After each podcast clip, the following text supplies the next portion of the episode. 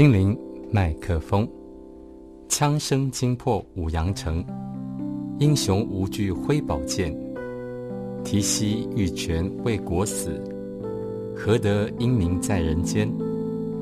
悲歌一曲从天落，壮士不再歌一水。小见江山有炊烟，烈士之魂已成全。人生。百年能几何？荒草斜阳土坯间，白云片片魂悠悠，黄花片野使人愁。义君已赴画壁土，留得精神在史书。黄花冈上土一坡，埋没荒野蔓草间。在前几年的湖北省。高考作文题目：站在什么什么的门口。考生周海洋花了八十多分钟，就完成了一篇站在黄花岗陵园的门口这样的一个古体长诗。全诗共五十一行，一百零二句。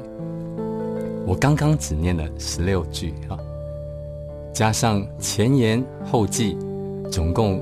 一千零八十个字，他文章里面回顾了近代史上诸多啊重大的事件，如鸦片战争啊、辛亥革命啦，哈啊，并表达了以史为鉴啊、发奋向前的信念。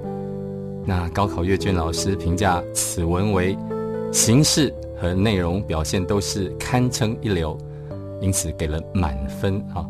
那周海洋在当地的高考常识作文获得满分，被称为最牛的高考满分作文。但是他总分只有三百七十分的成绩呢，只能够啊达到高职高专这样的录取资格。